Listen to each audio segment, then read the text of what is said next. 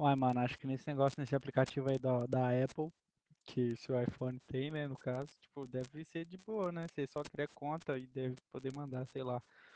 Ou então seu podcast tem que ser, sei lá, é, referência ou tem que ser visto por muita gente e tal.